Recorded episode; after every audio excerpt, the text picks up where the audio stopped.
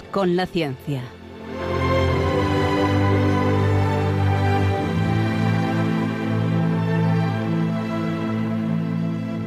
Dirigido por Javier Ángel Ramírez.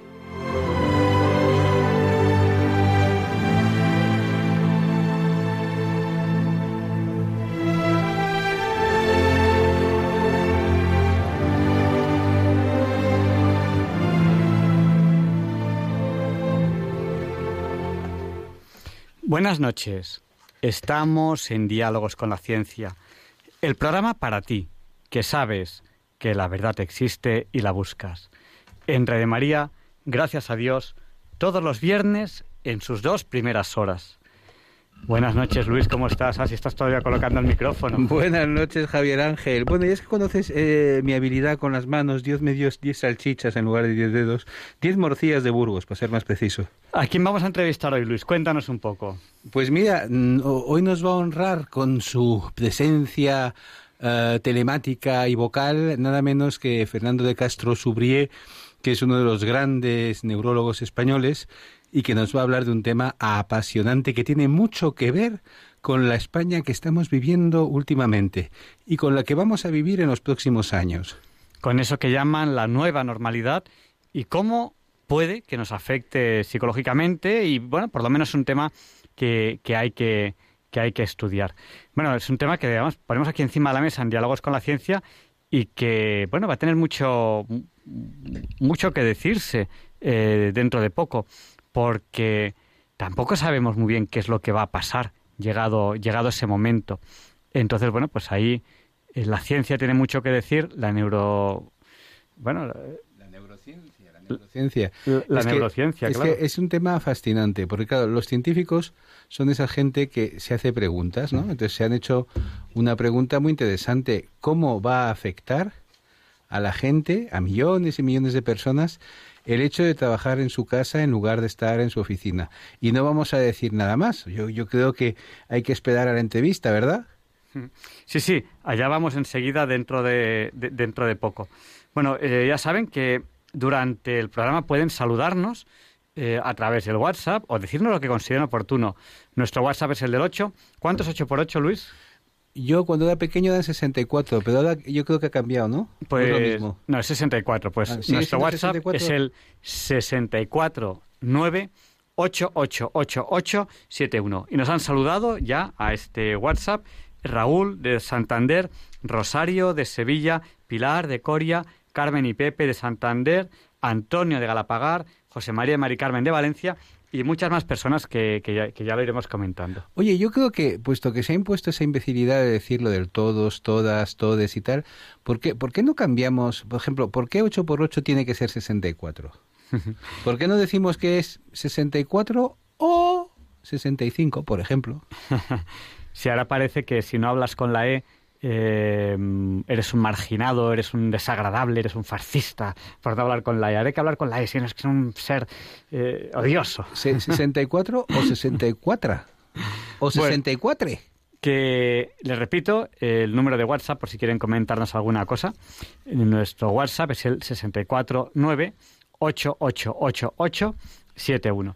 Y después de la entrevista, ustedes también podrán participar, eh, pues haciendo las, las consultas o las consideraciones que, que consideren oportuno a- al entrevistado. Eh, y, y bueno, pues ahí también es una buena oportunidad para que, para que ustedes durante la entrevista vayan pensando qué es lo que les gustaría saber y, y después, pues simplemente llaman y se lo preguntan al entrevistado. Y se lo preguntan, no nos hacen la conferencia bis, ¿eh? porque hay gente que cuando le dices, ¿hay algo, alguien en la sala que quiere hacer una pregunta? Se levanta y te hace la conferencia bis.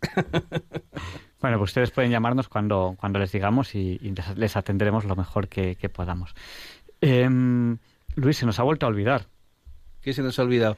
Que este programa es fuertemente adictivo. Diálogos con la ciencia es un programa fuertemente adictivo. No van a poder apagar la radio hasta que termine el programa, aunque yo sé que hay gente que se pone la radio para dormir. Eso también está bien.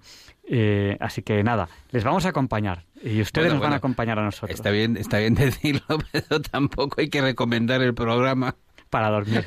que se queden fritos, ¿no? Hombre, alguna utilidad tendría. Alguna utilidad tendría.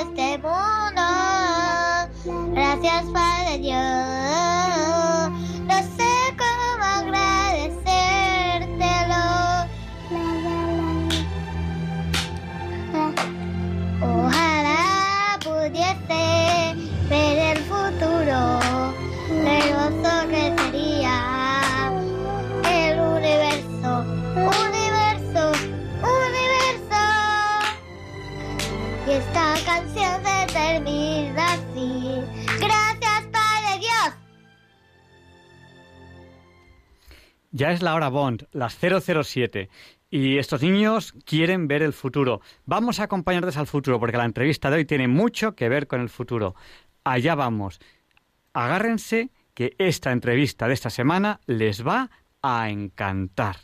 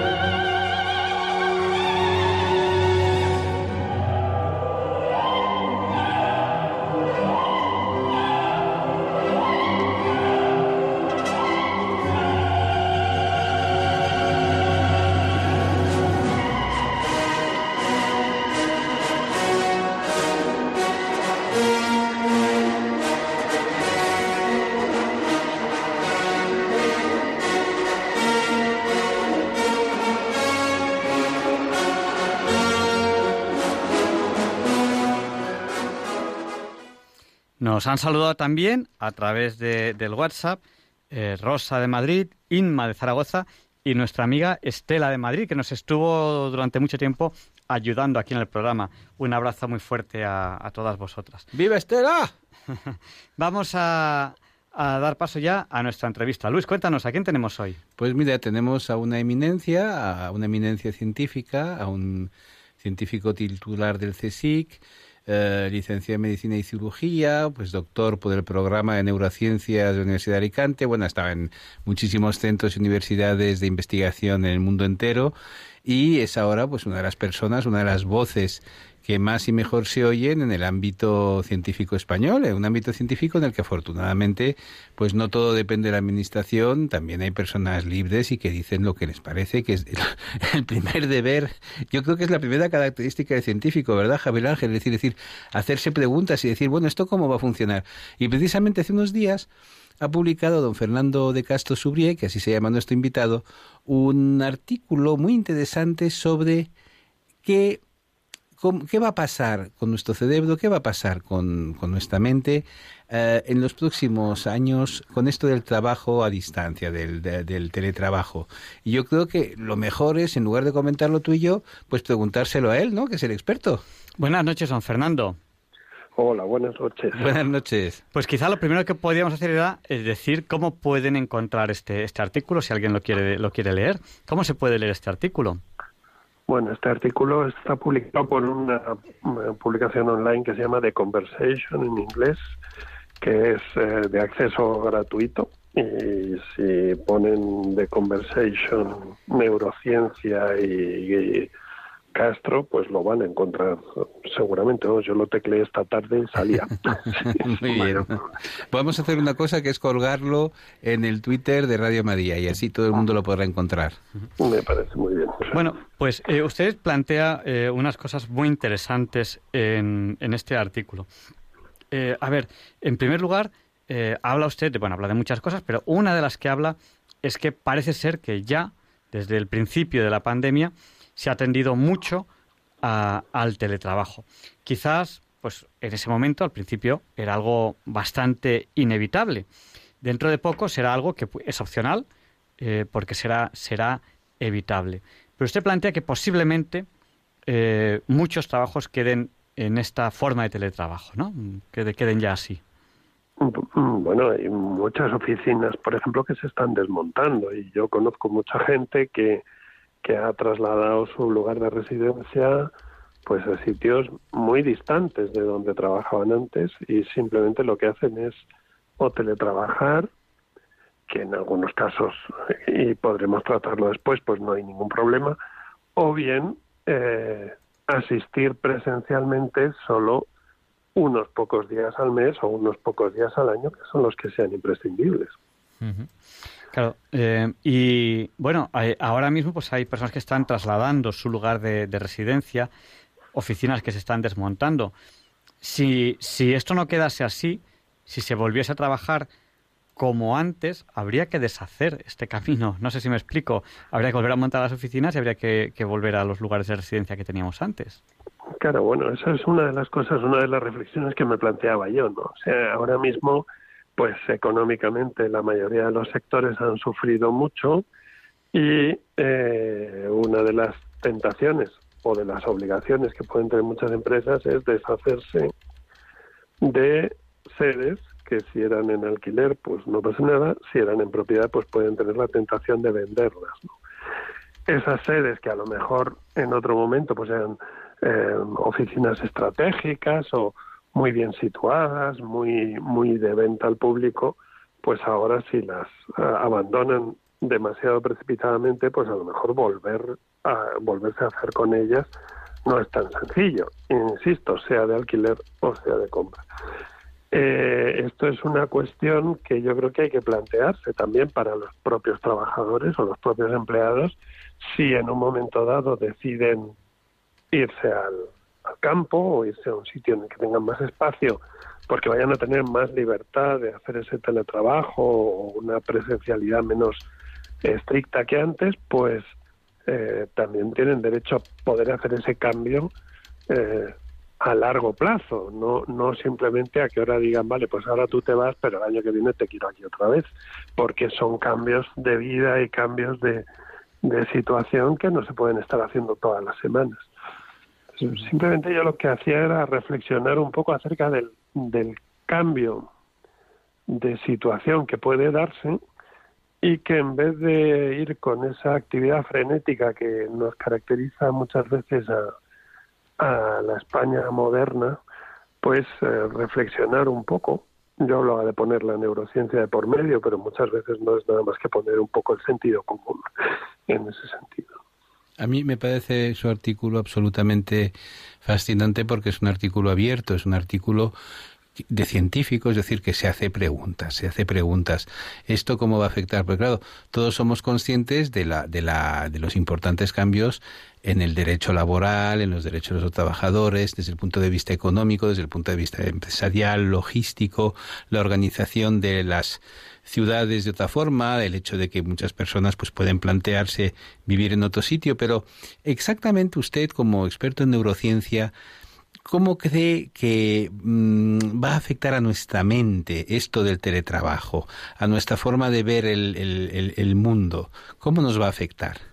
Bueno, yo creo que está afectando mucho ya. De hecho, el impacto que hay sobre la salud mental es muy grande y es algo que se está empezando a ver ahora, ¿no? Porque ahora que eh, estamos pasando, digamos, de esa fase de urgencia que no queríamos o no nos podíamos quitar la atención de fuera de lo que eran las UBIs y, o las UCIs y, y las situaciones urgentes y la cantidad de muertos que había y la cantidad de personas que pasaban meses en los hospitales, y de ese miedo, digamos, que teníamos todo el mundo de podernos contagiar, pues de pronto no, em, estamos pasando ya una fase en la que con la introducción de las vacunas, poco a poco, pues se está dando eh, poniendo el foco en otro tipo de problemas que se han generado con la pandemia. Uno de ellos es la salud mental.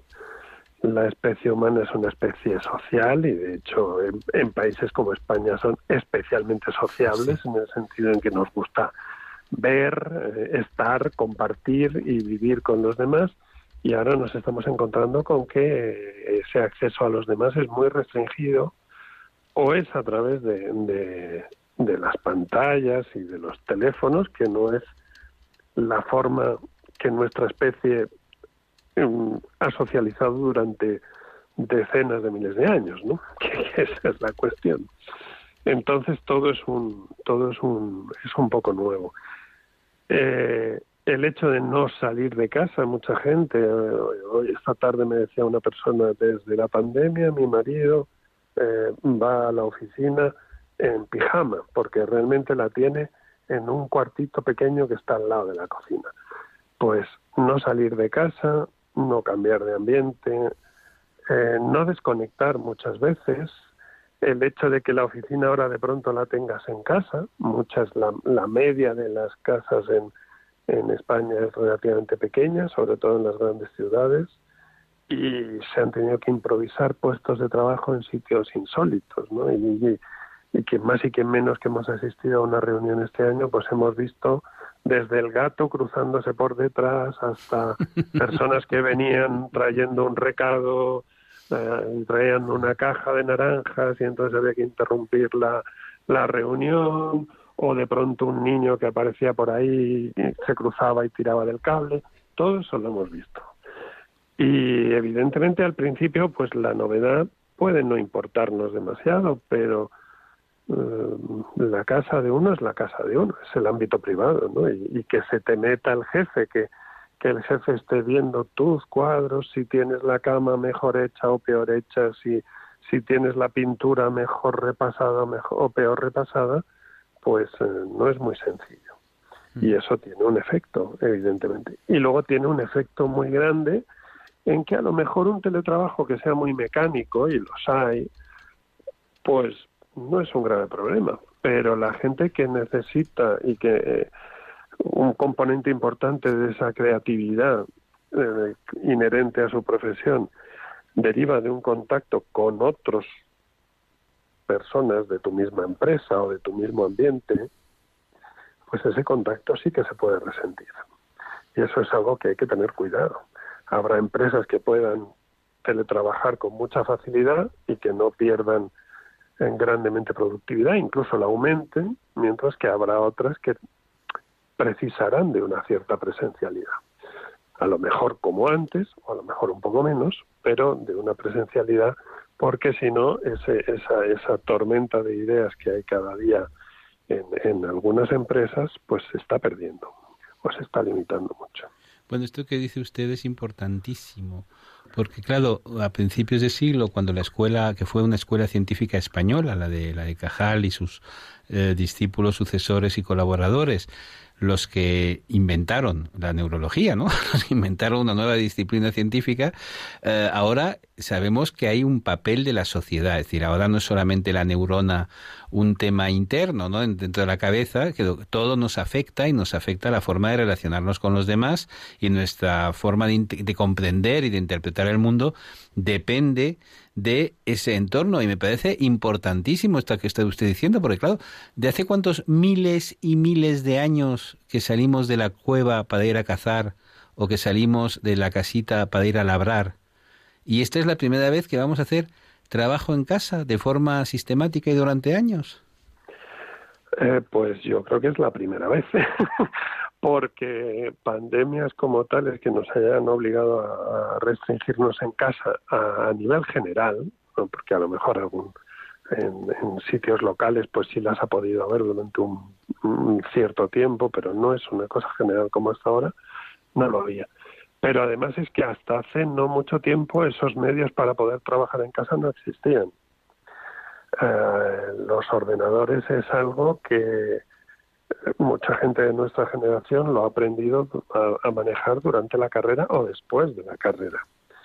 Y eso es algo que ha posibilitado que se puede uno conectar a un montón de fuentes que si no tenía que estar presencialmente en el trabajo porque era donde había unos libros, una bibliografía o unos accesos determinados a determinada información.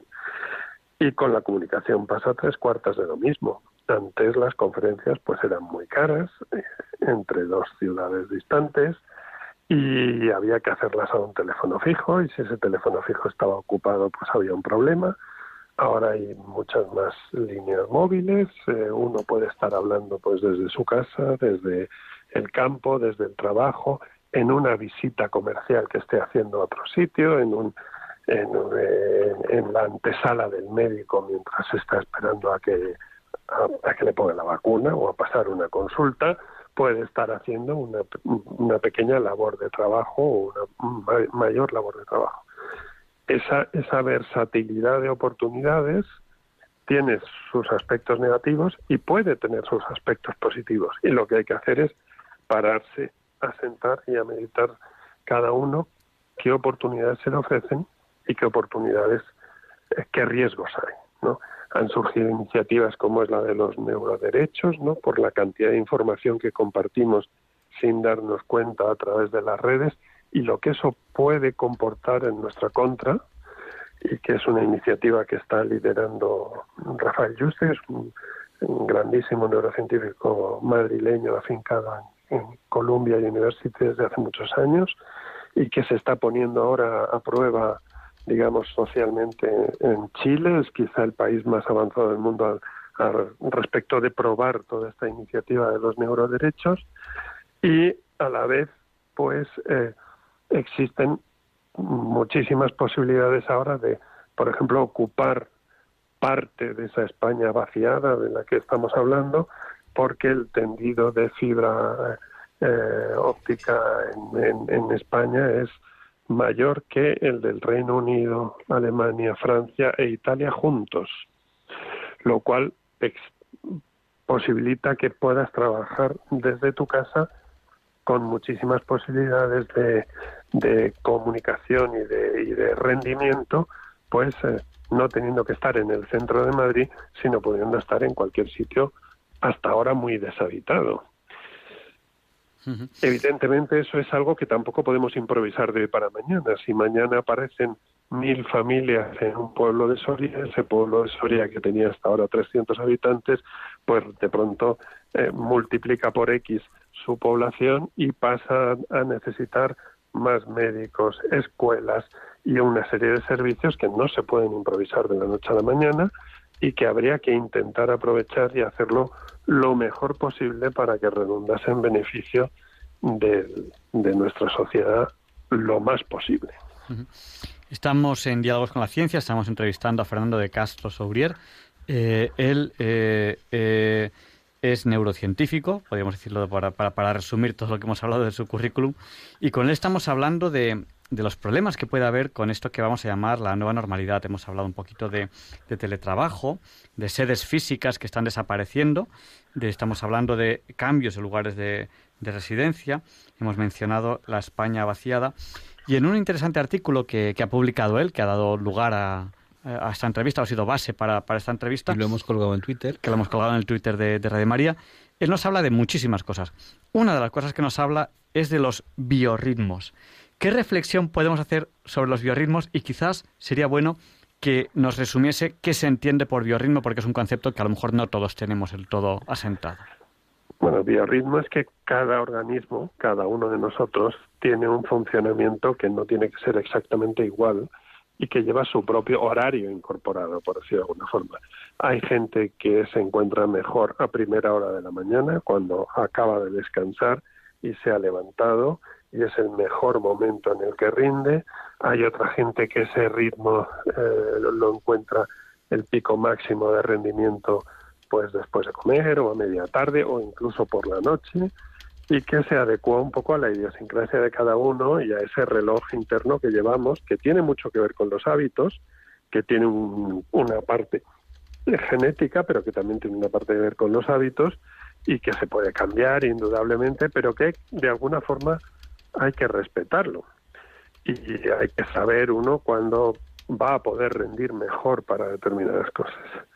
Eh, las posibilidades que se hablan ahora con el teletrabajo es que uno se puede administrar un poco su tiempo también y puede explotar un poco sus biorritmos en beneficio propio.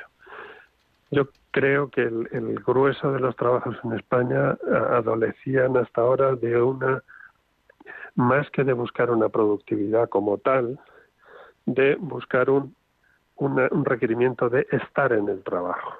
Es decir, unos horarios en los que uno se estaba obligado y tú veías que había gente que los explotaba más o menos todo el tiempo u otros que realmente había una serie de horas que no las rendían eh, adecuadamente o que les obligaba luego a estar más tiempo y demás.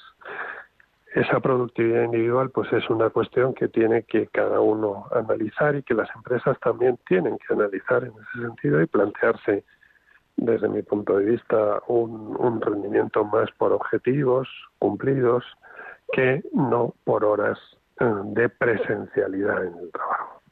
Hay diversos estudios donde te demuestran cómo una persona que trabaja bien eh, rinde eh, como cinco horas, tres horas de un trabajo realizado más a desgana o más cansado, simplemente. Y eso, dependiendo del tipo de actividad, tiene un impacto muy grande. En otros casos, donde a lo mejor el trabajo es más mecánico, pues eh, se nota menos, pero también es cierto. Y eso es algo pues que ahora mismo habría que pensar en repensar y utilizarlo desde luego a favor. Estamos en el en el siglo en la sociedad del conocimiento y todo el potencial que nos aportan las nuevas tecnologías digitales, los nuevos procesos de inteligencia artificial y demás, no deberían nada más que eh, favorecer el incremento de esa productividad en el momento en el que tú seas más productivo. Eh, yo quiero, quiero hacer dos, dos comentarios. Uno es, eh, hoy mismo, Balduino, que también participa aquí en muchos programas de radio, y tenía clase online. porque unos días tiene clase online y otros días, otros días tiene clases presenciales porque en el colegio pues han decidido que no se pueden juntar muchos niños en, en el aula. Eh, y entonces eh, ha llegado el mediodía y él tenía la comida preparada y yo no. Y entonces le he dicho pues que ahora que iba conmigo a buscar la comida. Se ha ido conmigo y luego decía, he ido a buscar una comida que no me voy a comer yo. Digo, no, pero es que no, era la comida en sí, es que hay que salir. Eh, no puedes estar todo el día dentro de casa, aunque tengas clase, clase online. No sé, supongo, a mí me parece que he hecho bien, pero no sé qué, me puede comentar a ese respecto. Y luego... sí. Perdón, perdón. Y luego Luis Español ha hecho una reflexión aquí, un momentito, que me parece buenísima. Luis, ¿qué, qué reflexión has hecho? Cuéntanos. Pues es que mm, igual que el, que el teletrabajo puede ser un gran coco y un gran, y un gran demonio en el sentido de que puede desconfigurar la sociedad tradicional, puede afectar a nuestros biorritmos, puede afectar a muchas cosas. Sin embargo, ha dicho ya el profesor de Castro, hombre, tiene una cosa buena, es que puede adaptarse a nuestros propios biorritmos y también podríamos decir que las familias tienen su propio biorritmo, el biorritmo familiar, no, más, más, bien ritmo, el ritmo, y es que muchas veces nos quejamos de que no podemos trabajar y al mismo tiempo tener niños. De hecho, España es un país sin niños porque la gente pues en, no vive mucho con casa de sus padres y luego el trabajo y, las horas en el trabajo pues no les permiten eh, cuidar a los niños. Y yo creo que quizás una cosa buena de esto del teletrabajo es que pueda permitir a la gente compatibilizar una vida familiar y el trabajo, por lo menos cuando los niños son pequeños, que ya luego lo que tienen que hacer ellos es socializar, ¿no? Y salir y ir al colegio. ¿Qué, ¿A usted qué le parece, profesor? Bueno, yo tengo dos niños en casa de seis años. Uf. Y, y, por un lado nos ha venido muy bien pasar más tiempo con ellos en este tiempo pero eh, también, por ejemplo, trabajar ha sido muy difícil. O sea, nosotros de la noche a la mañana hemos tenido que improvisar dos ordenadores en casa que en realidad eran el ordenador de mi mujer y el mío. Y esos niños todavía no tienen un, un uso de ese ordenador como para ser independientes, como puede ser ya un niño de 12 años que tú le puedas dejar trabajar, sino que básicamente las clases que daban esos niños las daban las en cada uno de los padres, con, o sea, mi, mujer o yo, con esos niños. Y eso creo que le ha pasado a muchísima gente. A todo el mundo que yo conozco que tiene niños por debajo de los ocho años, desde luego que les ha pasado. y ha sido muy complicado y muy estresante. Eh, eso, por ejemplo, la gente que tiene más espacio en casa o empresas que han sido mm, eh, mm, eh, clarividentes en ese sentido y han enviado, por ejemplo, los ordenadores a casa, los ordenadores de la empresa y los han dejado utilizar con acceso desde casa. No ya tu ordenador portátil, no ya tu ordenador de casa, que no todo el mundo está obligado ni se puede permitir a lo mejor el tener siete, ocho ordenadores, uno en el trabajo, uno en la playa, otro en casa, un portátil, otro por si acaso. No todo el mundo se lo puede permitir y casi nadie lo tiene. Eh, esas empresas han sido clarividentes, a lo mejor ya han enviado sus equipos a las casas, porque veían lo que pasaba. Pero luego era la cuestión del espacio. Y es que esos niños pues necesitan una cierta tranquilidad y un cierto aislamiento. Y ahora que parecía, ¿no? Que estas eh, grandes empresas que veíamos también en las televisiones, ¿no? Con grandes salas y un ordenador, otro ordenador, otro puesto de trabajo, un codo con codo y que parecía que era lo que se tenía que llevar como grandes naves industriales de personas, pues para algunas cosas puede ser muy productivo, para otra gente ha sido enormemente frustrante. Y eso trasladado a las casas más. Bueno, eso lo hemos visto en los periódicos. No sé si usted, si usted ha visto alguna redacción de los últimos años. Yo la última vez que visité una redacción de un periódico que no diré y estaba ahí, pues hay una revista de historia y una revista tal, me daba una pena terrible porque yo recordaba de niño haber ido a una redacción cerca de la Puerta del Sol en que, en que iba mi padre a saludar a un amigo, entrabas, había unas escaleras, entrabas, saludabas, preguntabas por alguien, había un montón de gente trabajando en distintas mesas, de pie, moviéndose, buscando las noticias, los periodistas salían mucho de los periódicos porque iban en busca de la noticia, y ahora pues se han convertido muchos, están en unos boxes, están unos boxes delante de una pantalla y entonces no salen de las redacciones. Usted si, por ejemplo, intenta ir a una redacción sin avisar, eh, no va a poder ni siquiera pasar el primer control de seguridad. Entonces, al final están los pobres periodistas mirando una pantallita y se comunican con el mundo a través del ordenador y del teléfono, que bueno, es una gran forma de comunicación, pero es terrible y de hecho ahora si uno se abre, yo actualmente estoy leyendo periódicos en papel y recomiendo a nuestro público que lea el periódico en papel, porque es la forma de más entretenida, bonita, rica, enriquecedora, porque esto es también otro tema del que no me quiero alejar y es el efecto pantalla. Yo aprendo menos con las pantallas. Cuando tengo un periódico en papel me entero de todo. Cuando intento leerlo en digital, no me, no me resulta tan cómodo. ¿Qué piensa un experto en neurociencias sobre la forma de aprender datos y de aprenderlos a través de las pantallas? Bueno, yo creo que eh, las generaciones que hemos vivido el papel y hemos vivido después la pantalla, tenemos muy claro que elegimos el papel cuando de verdad queremos estudiar algo, queremos profundizar algo o queremos corregir algo. Yo ahora estoy corrigiendo una tesis doctoral de uno de mis eh, doctorandos y eh, imprimo y corrijo mucho más en papel y mucho mejor en papel que lo puedo hacer en una pantalla. Eso no quiere decir que la pantalla no me sea útil para un conocimiento mucho más inmediato, mucho más rápido, mucho más en cualquier sitio, aunque a lo mejor sea más superfluo, pero para seleccionar, por ejemplo, aquello que luego voy a quererme empollar, por decirlo de alguna forma, o voy a quererme conocer en detalle o conocer en, en profundidad. Eso creo que a nosotros nos pasa. El problema está en que no creo que vayamos a poder hacer el experimento con las siguientes generaciones, porque esas generaciones están acostumbrándose a leer en la pantalla y les está costando mucho incluso leer en papel. Eh, eso tiene unas implicaciones tremendas. Hace no mucho tiempo leía un artículo acerca del tema de las fake news famosas y demás, y de cómo se estaba recomendando eh, y volver a introducir la prensa impresa, la prensa de toda la vida, porque de alguna forma ahí hay un cierto control. Es verdad que cada periódico tiene su orientación y que puede eh, introducir también su sesgo, indudablemente, y que nosotros vamos a tener nuestro sesgo de confirmación comprando el ABC o el país o comprando el periódico que queramos. indudablemente, pero de alguna forma hay un consenso general de que lo que salía impreso, por lo menos hasta Berlusconi, era una cosa que había pasado un cierto control de calidad, por decirlo de alguna forma, ¿no? Y que como aquello quedaba impreso, pues no se decían barbaridades a la ligera porque luego se podía señalar a quien fuera. Y en cambio, pues lo que viene en las redes se los lleva el viento. Y eso es algo que a lo mejor puede cambiar también, no lo sé. Hombre, está, está muy claro. Sí, sí, perdón. Ese experimento de nosotros aprender en papel o aprender en pantalla es algo que no sé si lo vamos a poder hacer con las nuevas generaciones.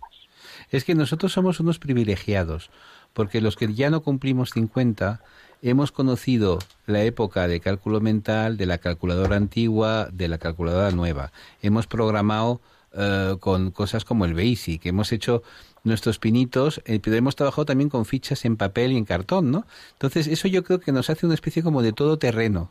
En el ámbito de la investigación se nota mucho que hay gente que no se mueve de, por ejemplo, la investigación histórica y gente que no se mueve de su casa, que no van a los archivos, que no van a leer papeles. Entonces, claro, ¿cómo vas a decir algo nuevo solamente yendo a, a, las hemerotecas digitales? No puede, porque hay muchos papeles que no están, que no han pasado um, por ese filtro, ¿no? Estamos viendo un momento lleno de posibilidades. Fíjese usted, el, em, yo sé que esta, uh, esta tarde ha dado uh, Jaime Olmedo que es el director del, del uh, Diccionario Biográfico Español de la Real Academia de la Historia, ha dado a través de, de, la red una conferencia en la Fundación uh, Tatiana Pérez de Bueno, bueno, pues yo no podía verla, pero la voy a ver Eso es fantástico. Es decir, puedo oír a un señor, a un señor que entrevistamos la semana pasada, hablar de la importancia de la lectura. Es decir, eh, tenemos posibilidades fantásticas. Es decir, que no estamos en absoluto diciendo, no vamos a parar el progreso, no vamos a, parar el maremoto del, de,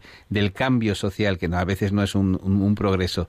Pero hace, yo creo que es urgentísimo que personas como usted, es decir, como un científico experto en neurociencia, está planteando las preguntas. Y yo veo que esas preguntas, en el ámbito de la política o incluso en el ámbito de la comunicación de muchos medios, no se están haciendo. Y yo creo que es imp importante hacerlas, ¿verdad, Javier Ángel? Tenemos que hacernos preguntas, porque si no, ¿qué somos? ¿Qué es el ser humano si no ese, ese, ese animal que se hace preguntas? Y, y de hecho puede ser quizá un buen momento para abrir el micrófono a, a, los oyentes, si le parece bien a nuestro entrevistado, porque te seguro que tiene muchas cosas que decirnos o que preguntarnos. Pues eh, nuestro número de teléfono, si quieren llamarnos para participar ahora en el programa, es el 91 005 94 19. Estamos entrevistando a don Fernando de Castro Sobrier. Con él estamos hablando de cómo puede afectarnos esta, entre comillas, nueva normalidad. Hemos hablado del teletrabajo, eh, de las repercusiones laborales que puede tener. Eh, muchos están produciendo muchos cambios en residencias, están desmontando muchas oficinas muchas sedes físicas que, que, que ya no están. Eh, estamos, hemos hablado de biorritmos, de casas, oficinas, de la España vaciada. Y vamos a dar paso ya a la primera llamada que tenemos, que nos entra ahora mismo desde Madrid. Eh, buenas noches, ¿con quién hablamos? Eh, buenas noches, mm, soy Pilar. Buenas noches, Pilar, díganos, el micrófono es suyo. Ah, bueno, pues no sabía. Eh, pero, luego nos lo devuelve luego, ¿eh? sí, claro. Eh, vamos a ver, buenas noches. Primeramente, en primer lugar, felicitarle a todos. Eh, luego, pues decir que ha sido, vamos, que es, que está siendo, pues muy ameno, ¿no? Muy ameno. Se están hablando de, aunque hay un tema central, pero se está globalizando. Y entonces yo quería hacer eh, la siguiente pregunta. Aparte de decirle a este doctor en neuro, bueno, neurociencia, pues que me gusta su manera de transmitir tan pedagógica que para llegar a todos los que lo estamos escuchando, ¿no? Creo. Eh, bueno, pues yo quería hacerle dos o tres preguntillas. Vamos a ver, lo más cortillas posible. Eh, una, con respecto que ha hablado a los biorritmos, efectivamente, eh, yo de siempre, desde que empecé a estudiar desde pequeña, mi ritmo es, es por la noche. Entonces, claro, tenerme que levantar mm, temprano para ir al colegio, para mí era, mm, bueno, pues de verdad, mm, era un tormento, tanto así que me producía ansiedad. Eh, luego, por otro, esa es una, eh, con respecto a los biorritmos. Luego también, pues, mm, cómo me, esta nueva tecnología pues está, efectivamente está afectando en el, la forma de comunicarnos, ¿no? Por ejemplo, yo que soy de Andalucía, pues somos muy sociables, muy de calle, pues por el clima y todo.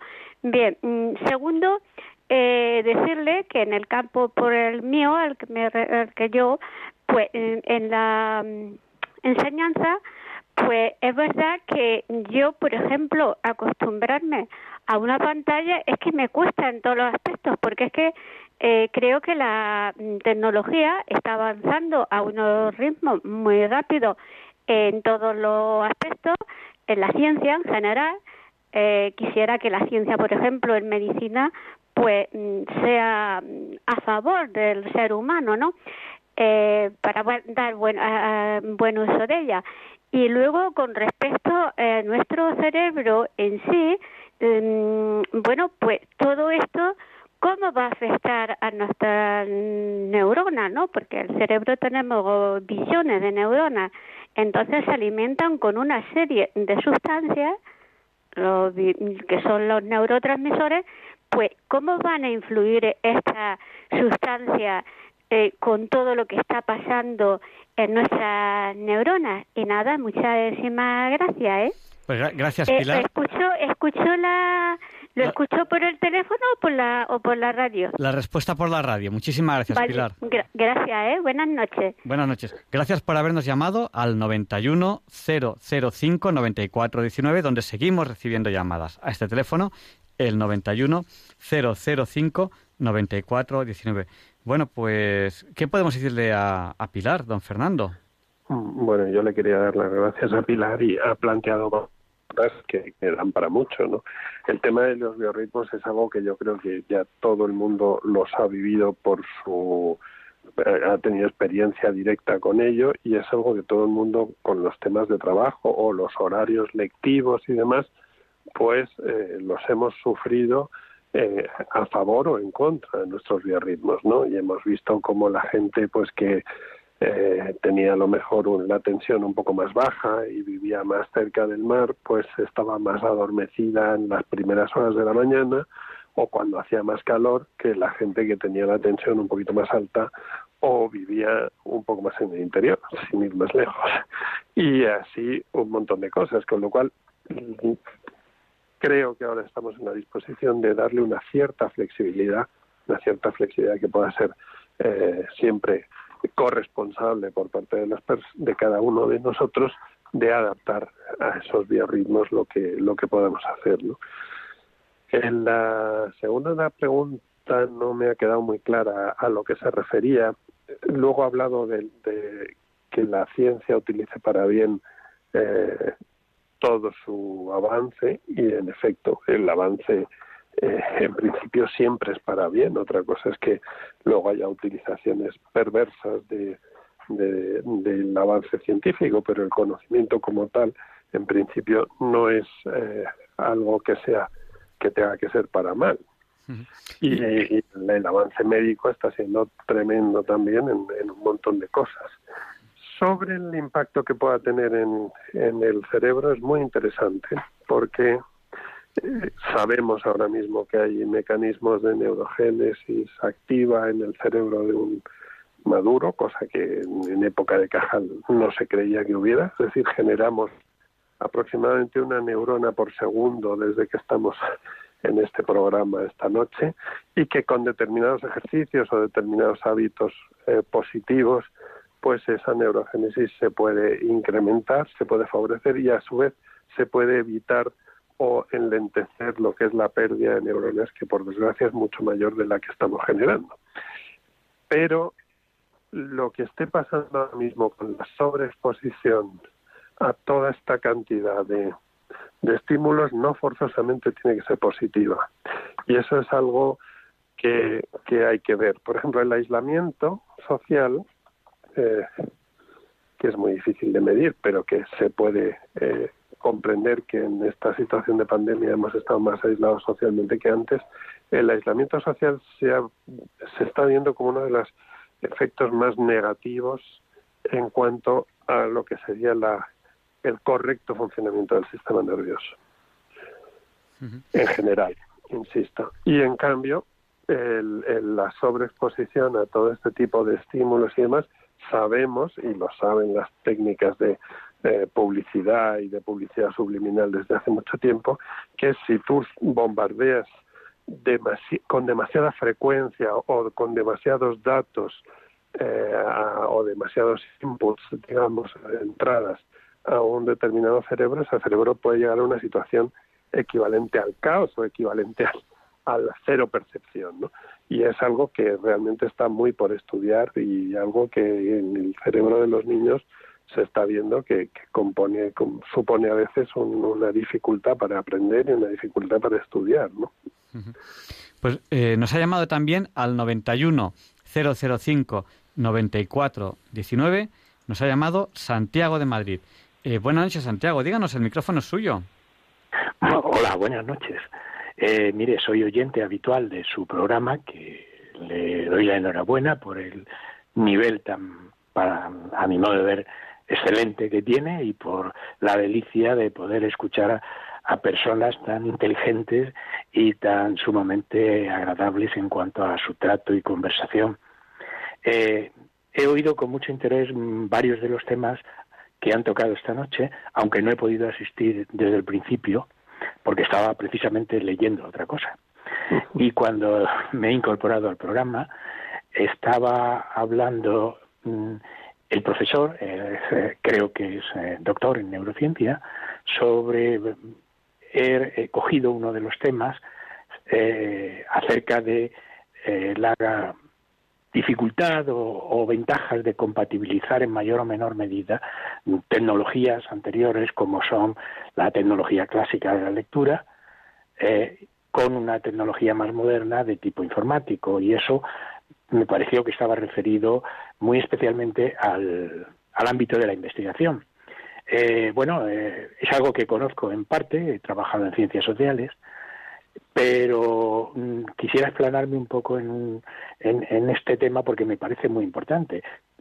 Considero mm, brevemente que, por decirlo así, es una enorme suerte poder, eh, digamos, tener tecnologías que no sean Mm, autodevoradoras necesariamente, es decir, poder compatibilizar distintas tecnologías es una gran riqueza y también me parece que se ha apuntado en, el, en los comentarios que se han hecho en el programa.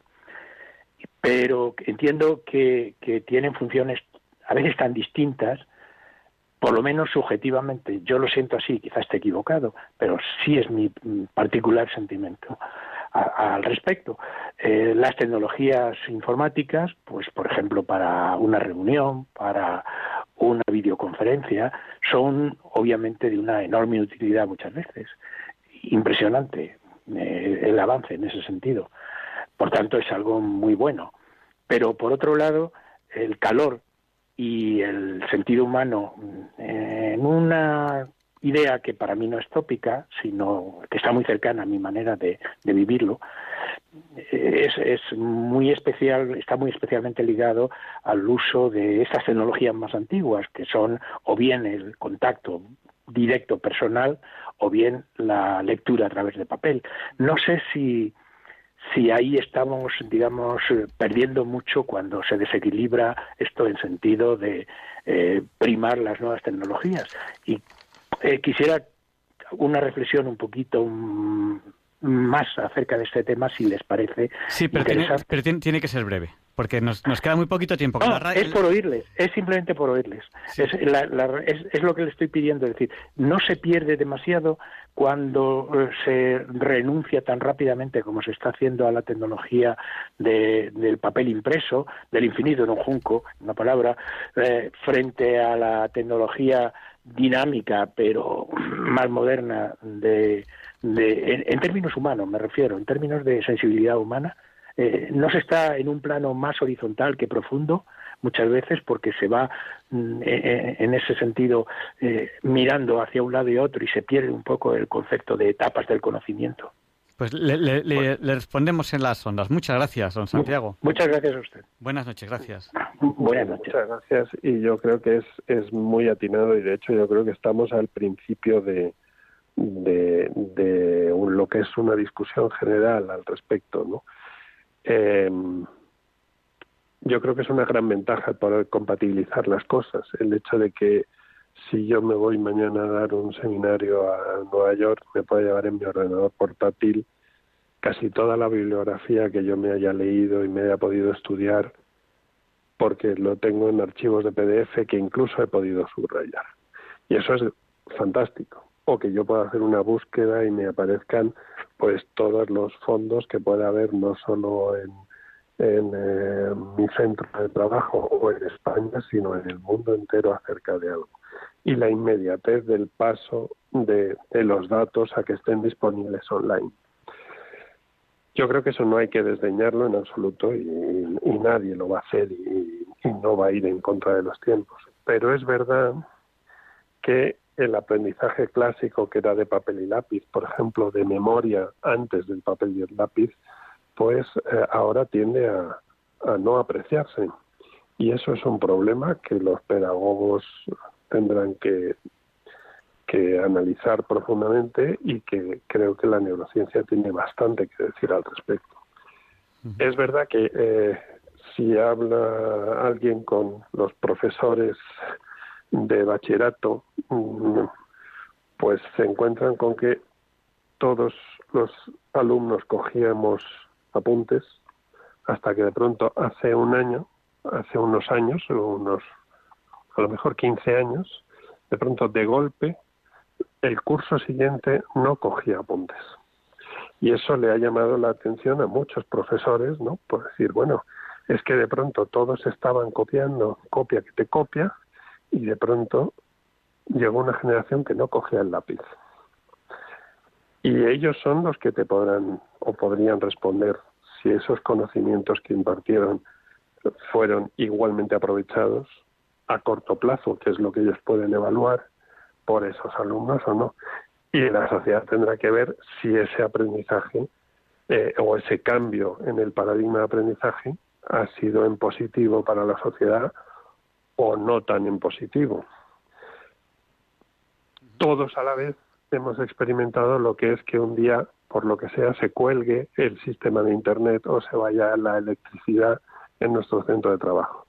Y como hay gente que podemos seguir haciendo un cálculo para hacer una disolución, eh, una dilución en un, en un eh, experimento y poder seguir adelante con el experimento haciendo el cálculo a mano, una regla de tres, de una concentración, y como hay gente que necesita hacerlo con una calculadora, pero lo sabe hacer con la calculadora, si tiene pilas la calculadora, y hay otra gente que lo tiene que hacer con una calculadora que está dentro del ordenador y que si no, no lo sabe hacer. Y eso es un problema. Eso es un problema. La dependencia siempre es un problema y eh, desde mi punto de vista, cuanto mejor se conserve lo que es un cierto acceso, un cierto dominio de las técnicas tradicionales, más libertad tendrás. Y luego el exceso de información también te obliga a ser muy disciplinado y a tener un criterio en la selección de esa información. Y eso es lo capital que yo creo que va a haber, que ha sido siempre el, punto clave de la educación, pero que va a ser desde luego el punto clave de la educación del futuro, que es generar espíritus eh, con capacidad crítica y con conciencia selectiva y responsabilidad selectiva y, de lo que puedes hacer, de utilizar correctamente bien tu libertad y tus medios para responder a, las posibilidades que se te abren delante. Pues bueno, yo, creo, creo que, el, tema, el tema está planteado, está encima de la mesa y tenemos ya que despedir, eh, que despedir la entrevista porque el tiempo en la radio pasa volando. Si quiere hacer algún comentario más o hacer un pequeño resumen para aquellas personas que no hayan escuchado la entrevista completa o hacernos eh, unas pinceladas de, los, de, los, de las palabras más importantes o de los conceptos más importantes, pues es el momento porque ya estamos eh, despidiendo la entrevista. Bueno, yo simplemente eh, lo que quería decir es que agradezco mucho los comentarios elogiosos por su parte, pero yo lo que hice en ese artículo no es nada más que reflexionar en voz alta, ¿no? y, y preguntas que a lo mejor uno se hace afeitándose o desayunando con su, mujer o con amigos o, planteamientos que se hace cuando uno está conduciendo y escucha alguna cosa en la radio sorprendente, pues simplemente coger y ponerlos un poco darles un poco de hilazón y mi forma de darle hilazón muchas veces a, lo que quiero mm, eh, plantear a, terceras personas pues es escribiendo. En ese sentido no he hecho nada más que eso no he hecho ningún experimento no tengo datos para corroborar o tumbar cualquiera de las hipótesis o preguntas que me haya podido plantear pero creo que es algo que también la ciencia tiene que hacer, desde luego, y tiene algo que decir, y la sociedad tiene que escuchar a esos científicos. Y tiene usted toda la razón, y además la ciencia avanza gracias a esas personas que un día se ponen debajo de un árbol y les cae una manzana en la cabeza y dice, oh, la manzana ha caído sobre mi cabeza, pero la luna no se cae sobre la Tierra. Entonces, ¿qué pasa? Entonces, eh, se llaman Newton, inventan la mecánica, en fin, que yo creo que hay que hacerse las preguntas donde uno, donde a uno le, pille, ¿no? En la manzana en el jardín o afeitándose por la mañana. Pero en cualquier caso, le agradecemos muchísimo, profesor, que haya tenido usted la generosidad de dedicarnos su tiempo a estas altas horas de la noche, porque sabemos que mañana trabaja y se levanta temprano. Y lamentamos cargarnos sus biorritmos. Muchísimas gracias, don Fernando. mis biorritmos se los cargaron mis hijos. Yo siempre era muy noctámbulo. Muchas gracias a ustedes. Gracias a usted. Gracias y buenas noches. Buenas noches. Pues una, una, una entrevista muy interesante, Luis. Un lujo, un lujo. Es que llevamos, llevamos ¿cuántos meses llevamos de entrevistas absolutamente fascinantes? 14 años, ¿no? una cosa así, sí. bueno, pues vamos a dar paso ya a la siguiente sección que Leonardo Daimiel Per de Madrid nos presenta, la sección Pensar y Sentir. Disfruten de esta preciosa voz.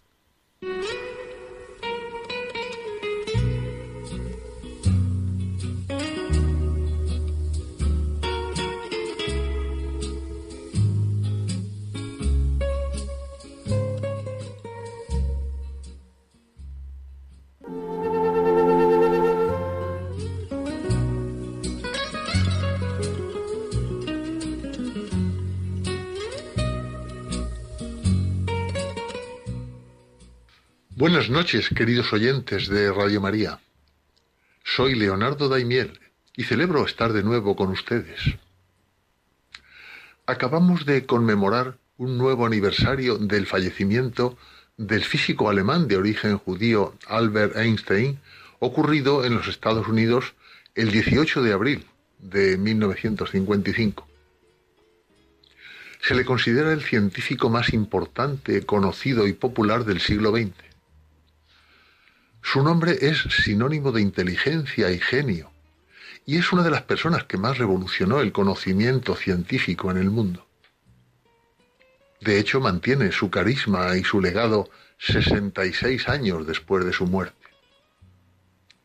Albert Einstein nos dejó grandes teorías, frases emblemáticas, y la que seguramente es la ecuación más popular de la historia de la ciencia. E igual a m por c al cuadrado. Es decir, la energía que produce una masa es el resultado de multiplicarla por el cuadrado de la velocidad de la luz. Pacifista convencido, lamentó después que esta fórmula resultase facilitadora de la obtención de la bomba atómica. Su biógrafo más autorizado, Walter Isaacson, escribe, Toda su vida rechazó la acusación de ateo. A diferencia de Freud, Russell o, Bernard Shaw, Einstein nunca sintió la necesidad de denigrar a quienes creen en Dios. De hecho, tendió más bien a atacar a los ateos. Einstein tendía a ser más crítico con los escépticos que parecían carentes de humildad y de un sentido de asombro que con los creyentes. Su visión de Dios fue coherente, no con un camino religioso, sino con lo que el universo siempre le ha sugerido, y escribió, al observar la armonía del cosmos que yo con mi limitada mente humana puedo reconocer, todavía hay personas que dicen que Dios no existe. Pero lo que realmente me cabrea es que afirman que yo apoyo ese punto de vista. Hoy les traigo a pensar y sentir el extracto de un texto escrito en la sección Cultura e Historia de Aleteia, la prestigiosa web de noticias e información católica. Dice así. Einstein se acercó a la Biblia y al cristianismo en la época nazi aunque no se convirtió oficialmente al catolicismo. ¿Fue un científico creyente? A juzgar por sus intervenciones a partir de los años 30 del siglo XX, la respuesta es afirmativa. Su cambio ideológico se debió al surgimiento durante esos años del nacionalsocialismo antijudío y anticristiano. Un ejemplo de ello es esta frase de Hitler el golpe más duro que la humanidad haya recibido nunca es la llegada del cristianismo. Einstein se convenció gradualmente de que la idea bíblica de Dios fundó una antropología que debe redescubrirse, ya que, según escribió, el debilitamiento del pensamiento y el sentimiento moral contemporáneo, que es causa del embrutecimiento de los modos de la política de nuestro tiempo, están conectados con el debilitamiento del sentimiento religioso de los pueblos en los tiempos modernos. También en 1939 señaló, los principios más elevados en los que se basan nuestras aspiraciones y juicios provienen de la tradición religiosa judeocristiana. No hay espacio en todo esto para la deificación de una nación, de una clase, y menos que nunca de un individuo. ¿No somos todos hijos del mismo Padre, como decimos en lenguaje religioso?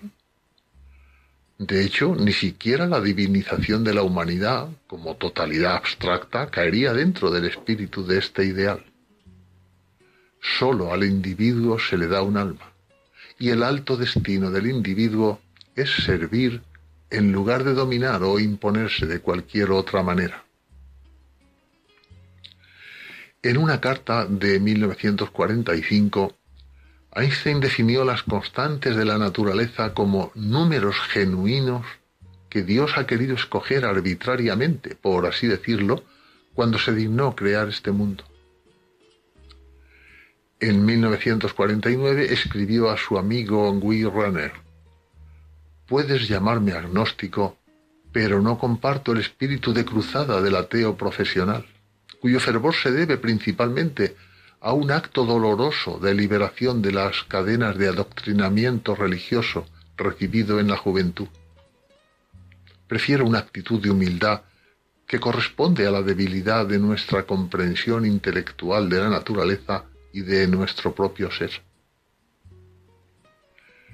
Ese concepto queda reafirmado en esta otra reflexión. No soy ateo y no creo que pueda llamarme panteísta. Nos encontramos en la situación de un niño pequeño que entra en una gran biblioteca llena de libros escritos en muchos idiomas diferentes. El niño sabe que alguien debe haber escrito esos libros. No sabe cómo. Sospecha que debe haber un orden misterioso en la disposición de esos libros, pero no sabe cuál es. Y este me parece el comportamiento del ser humano más inteligente hacia Dios. Vemos un universo maravillosamente ordenado, que respeta leyes precisas y que sólo podemos entender de manera difusa. Nuestros pensamientos limitados no pueden captar completamente la fuerza misteriosa que mueve las constelaciones. En los últimos años de su vida, Einstein fue con frecuencia a Italia, a visitar el convento de San Francisco de Fiesole en la provincia de Florencia. Allí profundizó en la amistad con algunos franciscanos, especialmente el conserje fraile Clementino y el padre Odorico Caramelli, músico, el cual recordó su amistad con él durante una entrevista en 1960 diciendo, Le conocí aquí hace muchos años. Era cándido, como un niño, humilde, de una humildad natural y espontánea. Y aunque no era católico, iba con gusto a la iglesia, porque le gustaba estar con Dios, en quien creía. Vino a menudo a San Francisco. Antes me escuchaba tocar. Luego se decidió y trajo un violín. Y rasgueando, como sabía hacerlo él, me dejaba acompañarle con el órgano. De noche bajaba al bosque del convento y sentado sobre la pequeña pared de la cisterna etrusca le tocaba a la luna. Una vez, después de acompañarle en una sonata de Bach, se conmovió tanto que me abrazó, casi llorando. Y termina así este texto. Cinco años antes de su muerte, Albert Einstein escribió algo inédito. Se refiere a Dios como Él, dándole así una fisonomía precisa. En una carta fechada en abril de 1950, dirigida a su viejo amigo italiano Michele Besot, Albert Einstein escribe, Hay una cosa que he aprendido en el transcurso de mi larga vida. Aunque sea difícil acercarse a él, es preciso hacerlo si uno no quiere quedarse en la superficie.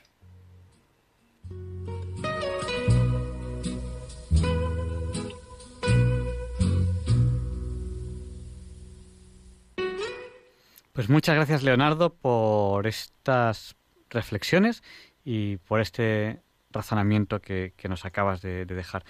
Eh, pues un oyente a través del WhatsApp, el 649-888871, eh, nos cuenta que él es profesor y que ahora está dando clase online y que se plantea esta dificultad que tiene ahora para ver si sus alumnos le están siguiendo, le están entendiendo, porque claro, él no va a estar buscando caritas de sus alumnos en las pequeñitas en las pantallas, caras que muchas veces pues no están, porque tampoco los alumnos tienen muchas veces conectadas las cámaras. Entonces, antes, cuando él daba clase, en las caras de los alumnos, él veía si le estaban entendiendo, si no estaban entendiendo, si le estaban siguiendo, si no estaban siguiendo, y ahora él se encuentra dando clase sin saber si le están siguiendo. Y, y nada, Balduino, Ruter y Marta me comentan cuando ellos tienen clase online que a veces ni siquiera se sabe si de verdad el alumno está. Claro, porque si no, si no tienes la cámara puesta, pues te vas a tomar un colacao o dar un paseo. Que el otro día, pues en una clase se ve que le preguntaron a un alumno y no respondía, no respondía, no respondía. Y al cabo de un rato ya respondió que perdone, que es que me estaba duchando. bueno, y además, además es que hay una cosa muy importante que es la convivencia. La convivencia tiene unos códigos. Entonces, la gente educada es la gente que intenta ser agradable con los demás y entonces hace un esfuerzo, por ejemplo, pues para vestirse. ¿Cuánta gente hay que se siente delante del ordenador y piensa, bueno, como no me ven, entonces están en calzoncillos en lugar de estar vestidos. Yo, yo, estoy, yo estoy aquí en pijama casi. Oye, pues es una, eso que dice nuestro oyente es, es, es, totalmente cierto. Y yo te voy a dar mi propio testimonio. Yo actualmente estoy matriculado, estoy aprendiendo unas cosas nuevas y me encanta ir a clase y odio el, el tener lo que hacer a distancia. Y a veces me cuelo, confieso que me cuelo en las clases presenciales porque como son grupos pequeños, le pido permiso al profesor porque hay poca gente y es que me encanta, decir, mucho, aprendes mucho más en clase presencial que a través del ordenador. Vamos, es que no hay color, no hay color, porque si tienes una duda, lo tienes ahí. Es decir, está en ese mismo momento ahí y no puedes, no tienes que hacer, oye, llámame, llamadme. yo les llamo de usted además, porque yo les llamo de usted a todos mis profesores, pero eh, realmente no estás, eh, no, tienes la posibilidad de esa cosa en el momento, momentánea, instantánea, de, ah, oiga, ¿y usted qué piensa esto de tal? Es más, imagínate que estamos como estamos mucha gente en, en los, a través de Zoom o a través de cualquier otra plataforma, eh, asistiendo a un curso pues no es tan fácil el interrumpir. Se supone que tienes una función, que puedes levantar la mano y tal, pero no es tan fácil interrumpir para decir, ah, eh, por en clase puedes levantar la mano, que es algo que todo el mundo ve, y el profesor te dice, ah, ¿y cuál es la pregunta? Y a veces es importante. A veces sencillamente yo levanto la, mano en clase para recordar al profesor que tiene que grabar la clase o que si se ha acordado de encender su ordenador para los que están en remoto lo puedan ver, ¿no? Porque muchos se olvidan. Yo, yo lo que sí que noto es que cuando, cuando me toca dar clase online, eh, sin quererlo, sin quererlo, uno es mucho más aburrido, los alumnos se duermen mucho más. ¿Por qué? Pues porque em, cuando estoy presencialmente tengo más recursos. Porque si en un momento dado noto que, que está bajando la atención o lo que sea, siempre puedo mm, hacer algo. Tengo mm, muchas partes de mi cuerpo para despertar a la gente, hacer así con la mano, señalar algo, escribir algo en la pizarra, que a lo mejor estoy explicando algo que no necesita escrito en la pizarra, pero a lo mejor lo escribo y simplemente escribir esa palabra o un dibujo o un gesto puede ayudar a despertar a la gente. Y, bueno, pues eso es algo que no, que no tenemos que, perder. Las clases se están recuperando ya, ya, ya presenciales, muchas de ellas, y, ya antes, yo mucho antes de que, de, que de que este tema de la pandemia ocurriese, yo ya daba algunos cursos eh, que eran completamente online, que no conocía a mis alumnos. Daba clase eh, desde una universidad, que era la, Universidad Politécnica de Madrid, y tenemos cursos abiertos a otras universidades. Yo tenía alumnos que no eran de la, de la, de, la Universidad Politécnica y, entonces jamás, jamás conocí su cara de ninguno de ellos. Yo les daba clases completamente online en aquella época. Y bueno, pues eh, evidentemente esa opción existía, pero mm, bueno, pues por algo que yo creo que tiene bastante lógica, los alumnos prefieren las clases presenciales cuando es posible. No siempre es posible, pero cuando es posible. Hombre, es que no hay, no hay, color entre tener una... Es que no hay color eh, tampoco en el trabajo. Fíjate tú, cuando, nosotros, cuando tú y yo estamos en Radio María y, estamos con nuestros compañeros, con los asistentes, con la gente que pulula. Pues ahora a lo mejor, yo recuerdo que cuando llegábamos y esto estaba lleno de gente, pues tenía una duda. Oye, eh, Pepe, Manolo, lo que sea, mm, está libre este ordenador, oye, ¿cuál es la clave? Entonces entrabas dentro, podías consultar lo que querías, lo imprimías y ya está, está en dos minutos lo has hecho. En cambio, ahora pues eh, cuando estamos muy poquita gente en el estudio, pues no se trabaja de la misma forma. Es decir, eso es una cosa que todos ustedes están notando. La vida ha cambiado. Y hay el lado bueno, el lado bueno es que podemos asistir a, a conferencias que han sido grabadas y las vemos ahora en diferido y ustedes pueden ver, pues eso, la, les he puesto en el Twitter la conferencia de Jaime Olmedo sobre la importancia de la lectura, o les he puesto en el Twitter también el artículo del profesor de Castro, del que hemos estado hablando toda la noche, y eso es un lado positivo, pero también hay lados negativos, y en cualquier caso, yo creo, Javier Ángel, que todo esto es aprender modales. En el fondo, lo importante son los modales, y el aprender a convivir con los demás, a comunicarnos mejor con los demás y a respetar el tiempo de los demás, porque lo que está muy claro es que no se puede telefonear a las 11 de la noche a la gente, no se puede hacer trabajar a la gente a horarios en horarios absurdos, es decir, que la gente tiene que aprender también a administrarse, administrar su tiempo, ¿no? Es decir, a decir, bueno, ¿sabes cuál es la regla de oro que dicen los que los que estudian estos temas? Son la regla de los tres ochos. Son ocho horas de sueño, ocho horas de trabajo y ocho horas de socialización, de vida familiar y tal. Y que esa es la fórmula perfecta. Pues nada, eh, vamos a reflexionar sobre ello. Es 23 de abril de 2021 y Luis Antiquera nos explica por qué hoy no es un día cualquiera. It's a lovely day today, and whatever you've got to do, I'd be so happy to be doing it But if you've got something that must be done, and it can only be done by one, there is nothing more to say. Except it's a lovely day for saying it's a lovely day.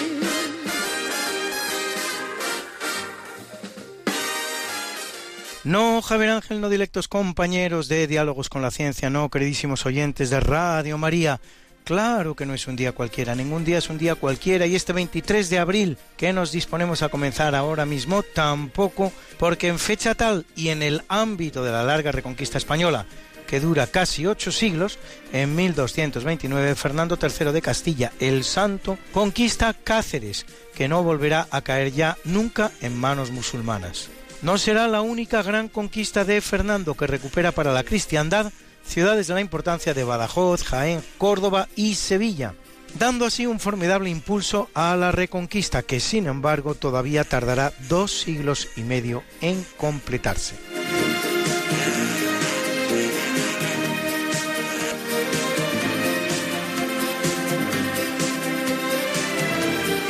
En 1348, Eduardo III de Inglaterra de la Casa de los Plantagenet, con la intención de crear una especie de nueva mesa redonda de los caballeros del rey Arturo, crea la nobilísima orden de la jarretera, la más antigua orden de caballería inglesa.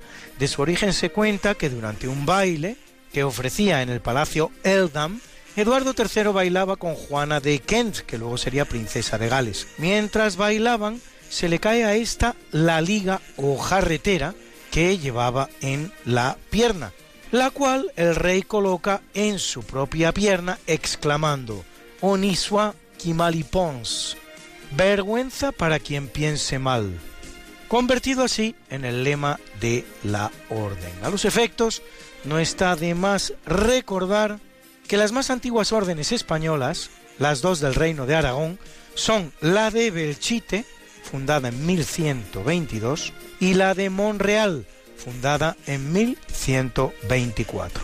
Fundadas las dos, por lo tanto, más de dos siglos antes que la de la jarretera.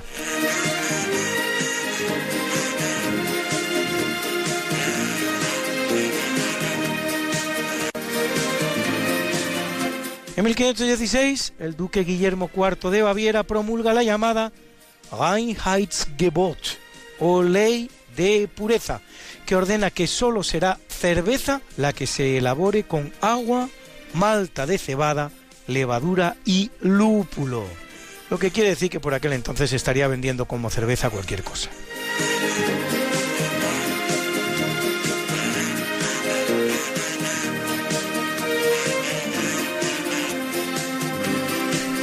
En 1521, en el marco de la Guerra de las Comunidades, hace hoy cinco redondos siglos. Por lo tanto, el ejército realista de Carlos I derrota en Villalar al ejército comunero que lucha contra él. Solo un día más tarde son decapitados sus jefes, Juan de Padilla, Juan Bravo y Francisco Maldonado, aunque hasta seis meses más tarde no se va a rendir el último reducto comunero, Toledo. Básicamente, la guerra de las comunidades es una rebelión de una serie de nobles castellanos contra la irrupción en Castilla no tanto de un rey extranjero, Carlos I, como de toda la corte de dirigentes y nobles, de origen también extranjero, que le acompañan. Durará casi dos años y tendrá dos focos principales, Toledo y Valladolid. En cuanto a la pena que sufren sus cabecillas, la decapitación será bastante benévola dados los estándares de la época. En Inglaterra la pena habría sido el temible hanged, drawn and quartered, arrastrados, eviscerados, decapitados y descuartizados.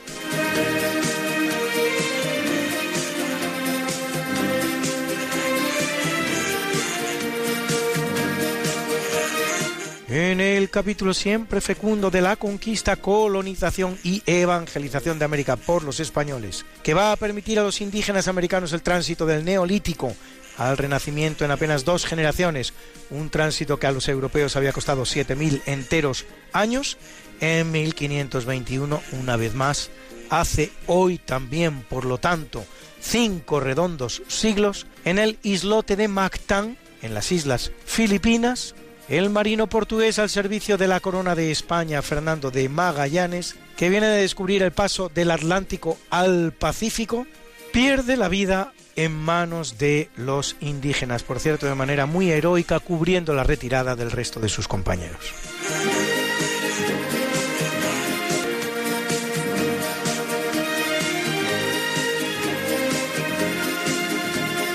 En 1563 en el Escorial, con los nombres del rey que patrocina su construcción, Felipe II, y el de su primer arquitecto, Juan Bautista de Toledo, luego reemplazado por el gran Juan de Herrera, se coloca la primera piedra de lo que será después el monumental monasterio, palacio y biblioteca de San Lorenzo del Escorial. El edificio es también Panteón Real de todos los reyes de España desde Carlos I, con dos excepciones. Felipe V enterrado en la granja y Fernando VI enterrado en el convento de las Salesas Reales. El monasterio lo regenta la Orden Agustina. Las famosas obras del Escorial, utilizadas como paradigma de obra que no se termina nunca, una víctima más de la leyenda negra española, apenas duran 21 años, un verdadero récord, gracias a los cuales se construye un edificio de 33.000 metros cuadrados. Su planta se inspira en la parrilla en la que fuera martirizado San Lorenzo y el conjunto conmemora la importante victoria de San Quintín contra los franceses.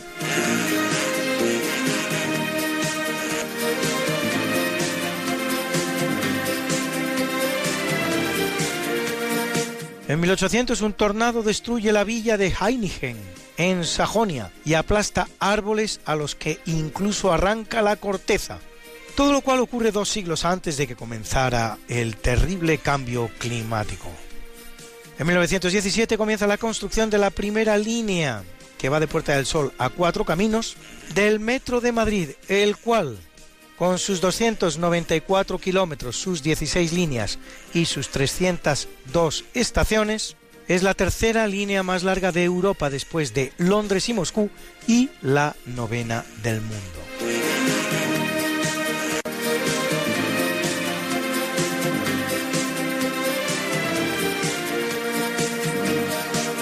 En 1945, durante la llamada Batalla de Berlín, una de las últimas de la Segunda Guerra Mundial en Europa, las tropas soviéticas rodean por completo la capital alemana. Las fuerzas alemanas, totalmente dispersas y con escaso armamento, están al mando del general Weidling, que rendirá finalmente Berlín el 2 de mayo, dos días después del suicidio de Hitler y parte de su cúpula particularmente la familia Goebbels, Joseph Goebbels, su mujer Magdalena y sus seis hijos.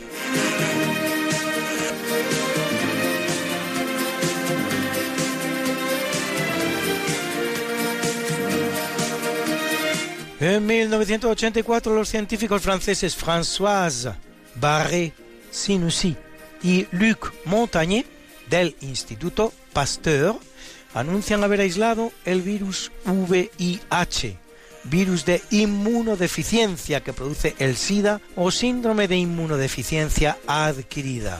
El descubrimiento les valdrá el Nobel de Medicina 2008.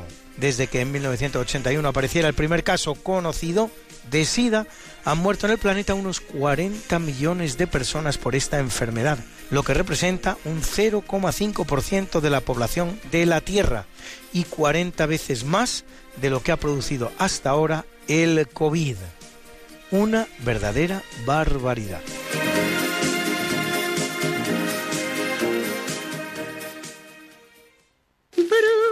Bruna nació María y está en la cuna, nació de día, tendrá fortuna. Bordará la madre su vestido largo y entrará a la fiesta con un traje blanco. Y será la reina cuando María cumpla 15 años.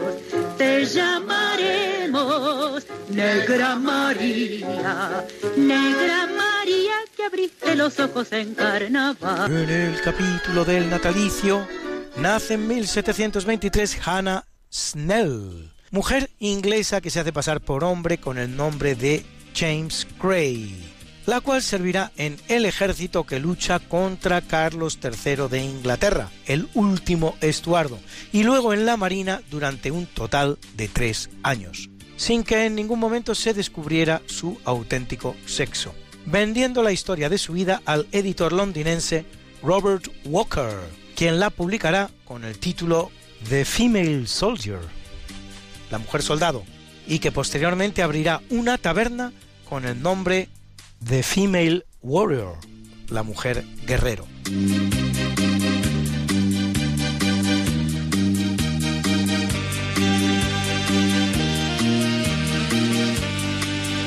En 1775 nace William Turner, el gran pintor paisajista inglés junto con John Constable. Llamado el pintor de la luz, autor de obras como La última singladura del Fighting Temeraire o Tempestad de nieve en el mar, uno de los grandes precursores del impresionismo. Que ya saben ustedes que se llama así por una obra del pintor Claude Monet titulada Impression, impresión.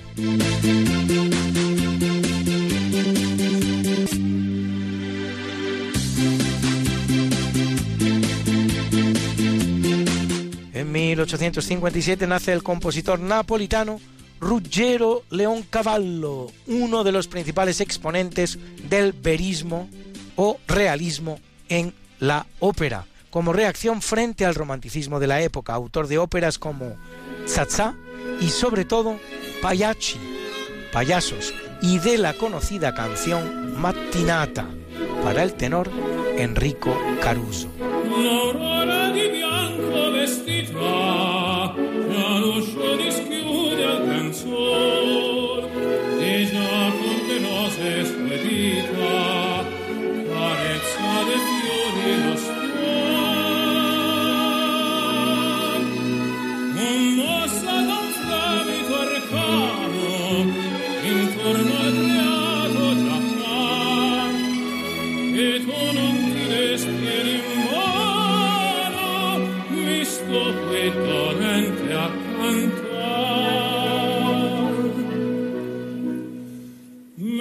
Metti anche tu la veste bianca e schiudi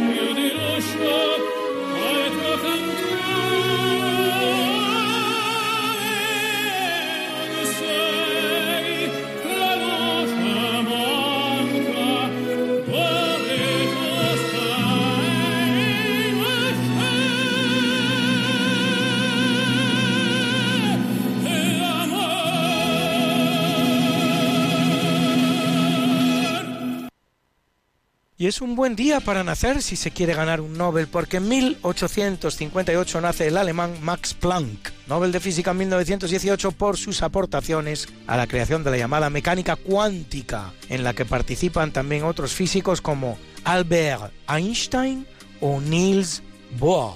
En 1899 nace el sueco Bertil Ohlin, Nobel de Economía en 1977 por sus aportaciones teóricas sobre el comercio y las finanzas internacionales, cuyo nombre se asocia al modelo de comercio internacional conocido como Excher-Ohlin. Y en 1951 el norteamericano Charles Gates Dawes, Nobel de la Paz 1925, autor del llamado Plan Dawes, que establece un sistema realista de pagos y una serie de medidas complementarias como préstamos, ayudas e inversiones para facilitar la recuperación de Alemania obligada, como consecuencia de la Primera Guerra Mundial, a pagar una descomunal indemnización. Plan que permitirá un periodo de prosperidad y entendimiento en Europa, con por ejemplo los acuerdos de Locarno de Alemania con sus vecinos, aunque las buenas intenciones durarán poco.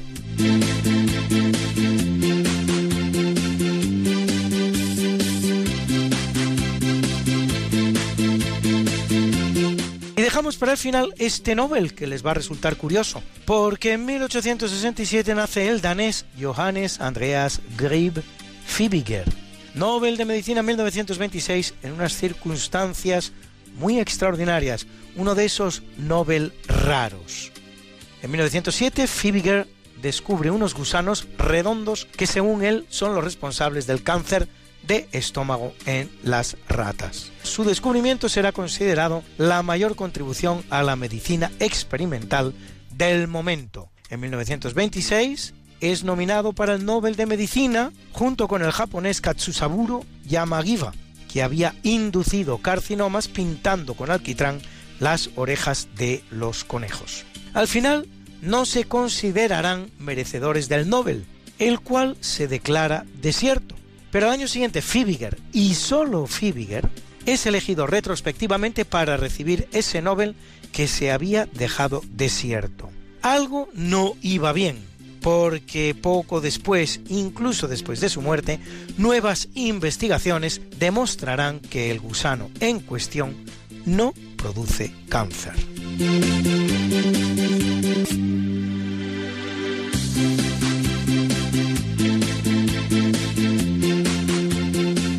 En 1891 nace el gran compositor y pianista ruso Sergei Prokofiev, autor de obras como Pedro y el Lobo, ocho ballets, conciertos para piano, siete sinfonías y siete óperas, que vendrá a morir, cosas de la caprichosa historia, el mismísimo día que Stalin.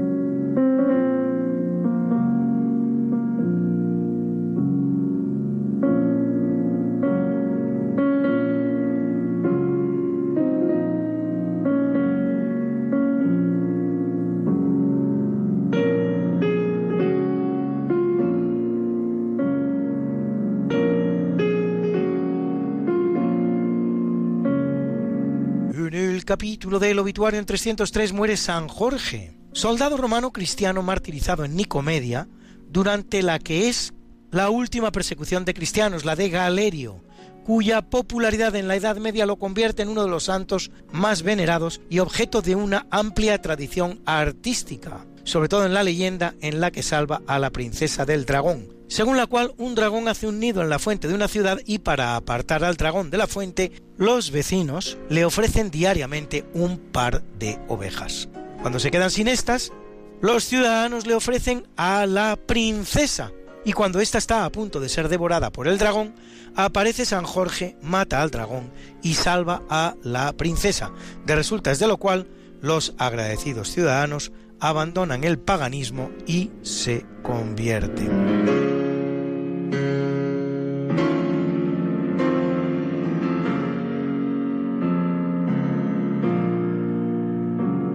En 1380 muere Santa Catalina de Siena, religiosa dominica italiana, una de las grandes místicas de su época, predicadora y escritora, autora del Diálogo de la Divina Providencia, escrito durante cinco días de éxtasis, del 9 al 14 de octubre de 1378, con 26 oraciones y 381 cartas. Protagonista importante en el regreso del papado a Roma desde el exilio de Aviñón, copatrona de Italia y de Europa y doctora de la Iglesia.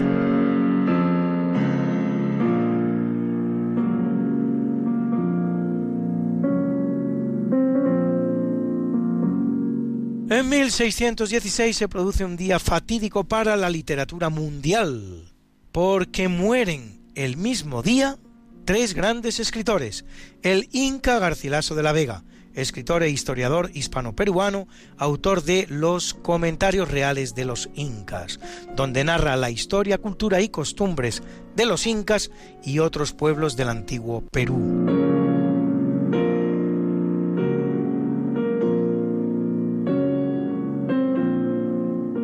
Lo hace también el gran novelista de la historia, ni más ni menos que el genial Miguel de Cervantes Saavedra, autor de sus novelas ejemplares, o La Galatea, o los trabajos de Persiles y Sigismunda, pero sobre todo de la gran obra literaria de la historia humana, el universal Don Quijote de la Mancha.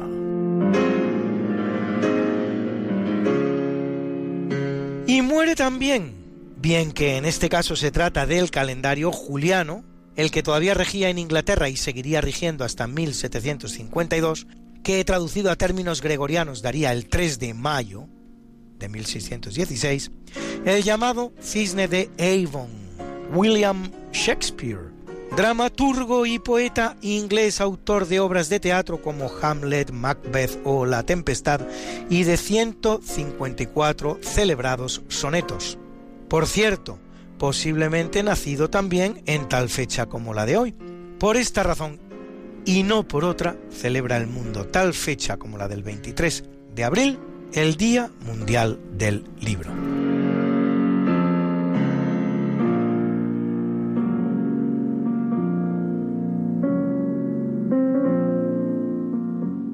1728 muere Tomás de Torrejón y Velasco, organista y compositor español del barroco virreinal que lleva a su máxima expresión el género del villancico barroco español, autor de los siete villancicos en honor al beato Toribio de Mogrovejo, la aclamación a Luis I y la primera ópera compuesta en América, por título La púrpura de la rosa.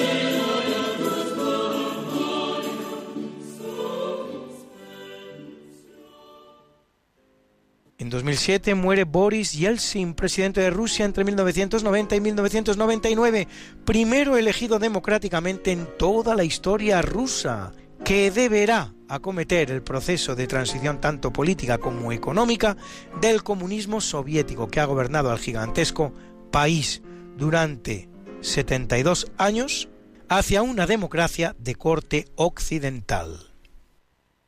Qué linda está la mañana en que vengo a saludarte. Venimos todos con gusto y placer a felicitarte. El día en que tú naciste, nacieron todas las flores en la pila del bautismo cantaron los ruiseñores. Ya viene amaneciendo, ya la luz del día nos dio. Levántate de mañana,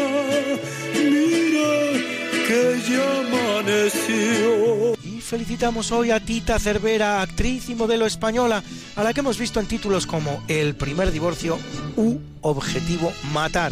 Y sobre todo, experta coleccionista de arte, con la que los españoles todos estamos en deuda por haber traído a nuestro país, a Madrid concretamente, una de las principales colecciones de arte que existe en el mundo, tal vez la mejor en manos privadas, la que realiza su marido, el barón Hans Heinrich von Thyssen Bornemisza, ampliada con la suya propia, que cumple 78. Felicidades, Tita, y muchas gracias, gracias de todo corazón. Qué lujo tener en Madrid, gracias a ti, semejante patrimonio cultural.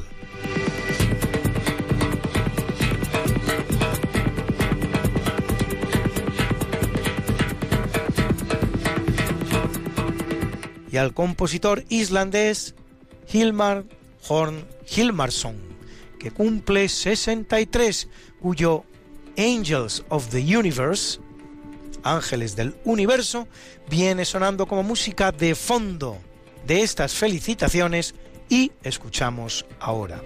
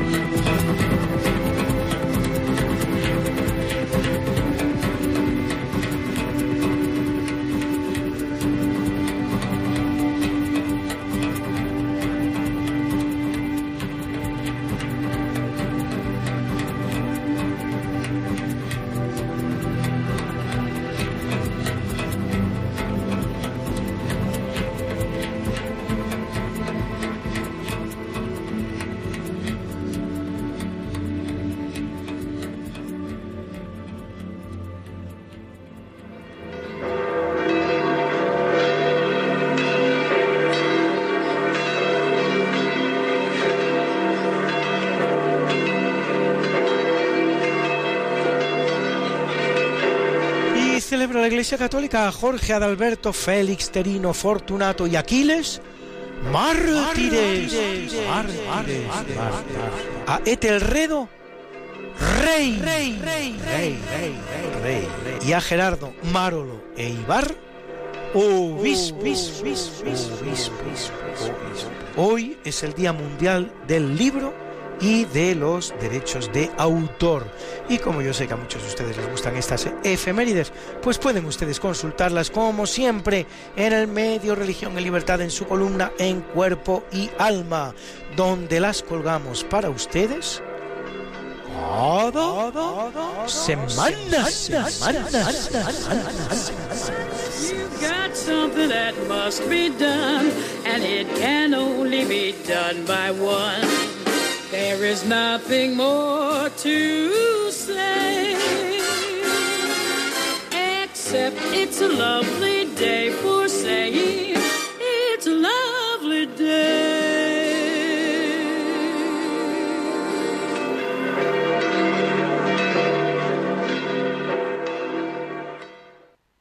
Pues muchas gracias, Luis, por esta sección de efemérides.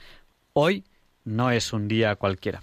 Vamos a abrirles el micrófono a ustedes, a nuestros oyentes, ya para despedir la última parte del programa. Y queremos comentarles un par de noticias de ciencia, tecnología y arte y actualidad que, que son de, de, esta semana y que son, desde luego, muy interesantes. Bueno, si quieren participar ahora en el programa, ya saben que tienen que llamarnos al 91 005 9419. Se lo repetimos, por si no tenían papel o bolígrafo a mano. 91 005 94 eh, 19. Y bueno, tenemos noticias interesantísimas, ¿no? Por ejemplo, eh, Luis, eh, ¿por dónde empezamos? Yo creo que la noticia más fascinante es el hecho de que hayan conseguido eh, los equipos de la NASA hacer volar un pequeño dron en eso de la superficie de Marte, porque Marte saben ustedes que tiene un aire muy poquito denso, ¿no? Creo que es la centésima parte de la Tierra. Eh, tiene 0,0 0,1 atmósferas. O sea, tiene, eh, habría que sumar 100 atmósferas marcianas para llegar a la atmósfera que tenemos nosotros, que tampoco es que sea una atmósfera, es una atmósfera que está bien, pero vamos. Yo, yo no me quejo de nuestra atmósfera que nos, nos alimenta en oxígeno y a, las ah, plantas en nitrógeno. Tenemos que hablar también del oxígeno. Bueno, pues eh, primero vamos a comentar un poquito este, este, este vuelo de, de este dron que ha sido corto, creo que se ha elevado unos 5 metros y que ha recorrido unos 2 metros de distancia, no es mucho, son las primeras pruebas. Hay que tener en cuenta que eh, Marte es un lugar horrible, ¿no? Es como, como decía un astronauta, dice, eh, el espacio es un lugar horrible e inhóspito, es decir, eh, que estamos acostumbrados a un planeta como la Tierra, en el cual, bueno, pues, pues se ha dado la vida y, donde vivimos y las especies proliferan y tal, pero en cuanto uno sale de la Tierra, el espacio es tremendamente inhóspito en general. Hombre, una, una, una película que está en ese sentido bien hecha, que se llamaba Desafío Total, con Schwarzenegger, precisamente estaba, eh, lo que ponía de una forma clara y visual es que en Marte no puedes pasearte sin escafandra, porque eh, al tener una presión muy inferior a la de la Tierra, pues se te salen los ojos. Es decir, tú piensas que eh, no, es que estalles, pero vamos, casi, ¿no? Es como si pones un globo de aire con aire normal en un lugar con, con una atmósfera muy pequeñita, pues se va expandiendo, expandiendo, expandiendo hasta que estalla. No, y eh, lo que ocurre es que en el espacio, eh, si, se, si se rompe una escafandra, eso si, si se explica bien en algunas películas también, eh, todos los fluidos se evaporan instantáneamente, se subliman, incluso algunos sólidos.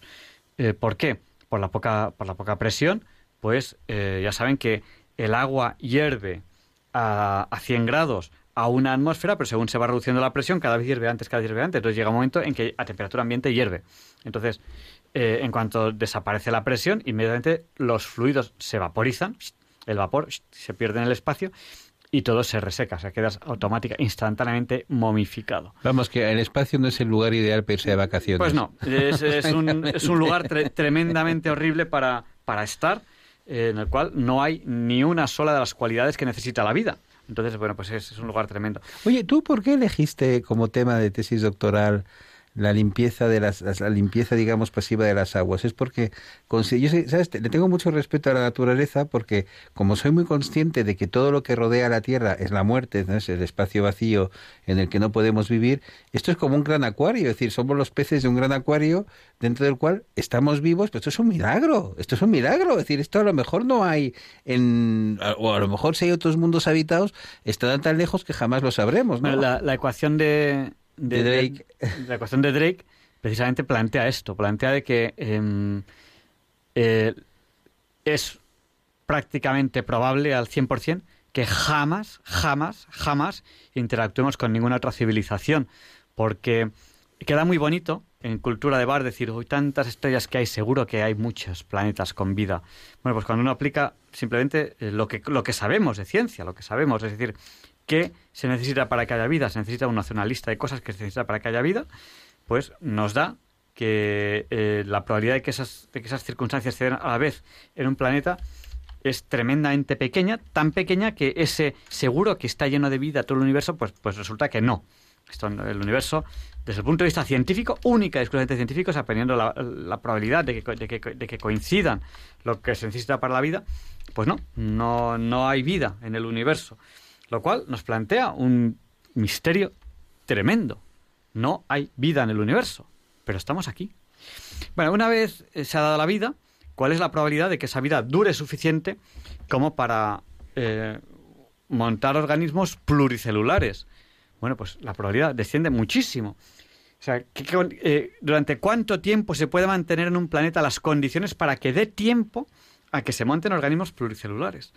Una vez se han montado organismos pluricelulares, ¿cuál es la probabilidad? ¿Cuánto tiempo se necesita? Eh, estamos hablando de miles, de millones de años para que esos organismos pluricelulares se desarrollen y desarrollen especies avanzadas genéticamente. Bueno, pues ya la probabilidad cae en picado, ¿no? ¿Y cuál es la probabilidad de que llegue a haber dentro de esas especies alguna especie que desarrolle el razonamiento abstracto, que desarrolle eh, el deseo de belleza, de bien, de arte, bueno, pues uno descubre que es que eso es algo que, según la ciencia, no, no, no debe existir en el universo.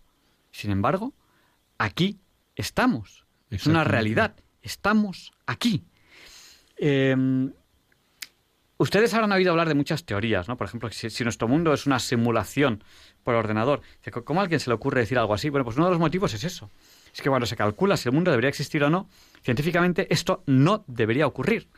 Entonces, ya uno ya no sabe, y yo creo, creo que en un mal sueño, pues uno sueña cosas raras y dice, bueno, pues, pues que, que sea una simulación por ordenador, porque es que no se me ocurre otra cosa, ¿no? Pues, no sé, teóricamente la ciencia dice que es tremendamente difícil que haya un planeta con vida, que ese planeta con vida ya llegue a tener organismos policelulares es prácticamente imposible, que esos organismos policelulares se desarrollen y tal, pues es algo que ya no se, no se da y, que aparezca una especie con razonamiento abstracto como somos nosotros, pues algo que no, que no, que no se produce en todo el universo. Y que además... Lo, lo dice la ciencia, ¿eh?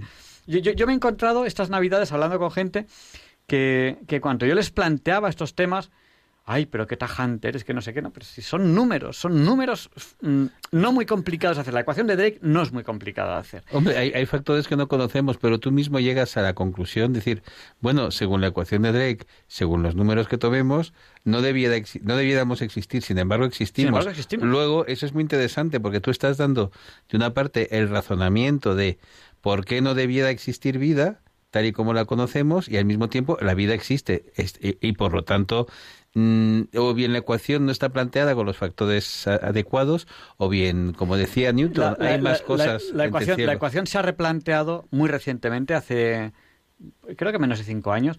Eh, creo recordar que fue en Oxford. La replantearon, la analizaron y el resultado que dio ya con nuevos datos, con nuevo planteamiento y tal, es que todavía era mucho más difícil de lo que, de lo que Drake había supuesto. y creo que fue hace cuatro o cinco años que fue replanteada.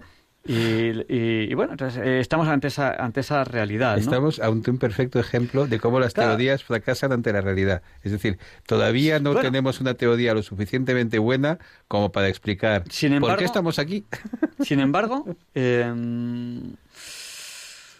a veces la ciencia tiene que, que, que, pensar que hay algo más. ¿no? Cuando la gente me dice, bueno, ¿y tú tienes fe?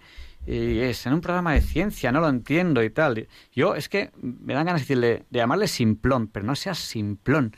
Si esa falacia de que la ciencia está en contra de la fe es la falacia más simplona que existe. O sea, solamente hay que, hay que saber un pelín, un pelín de ciencia para darse cuenta que los que estamos en pañales somos la ciencia. Es la ciencia lo que está en pañales. Y, y, atreverse a decir que la ciencia mmm, tiene conflictos con la fe es lo más osado que he visto en mi vida. O sea, es decir, pero ¿cómo osas decir eso cuando la ciencia, en cuanto se profundiza un poco en cualquier tema, se da cuenta de que está en absolutos pañales? O sea, y, y bueno, eso es algo que, que, que, a mí me sorprende mucho, ¿no? Cuando la gente se, se,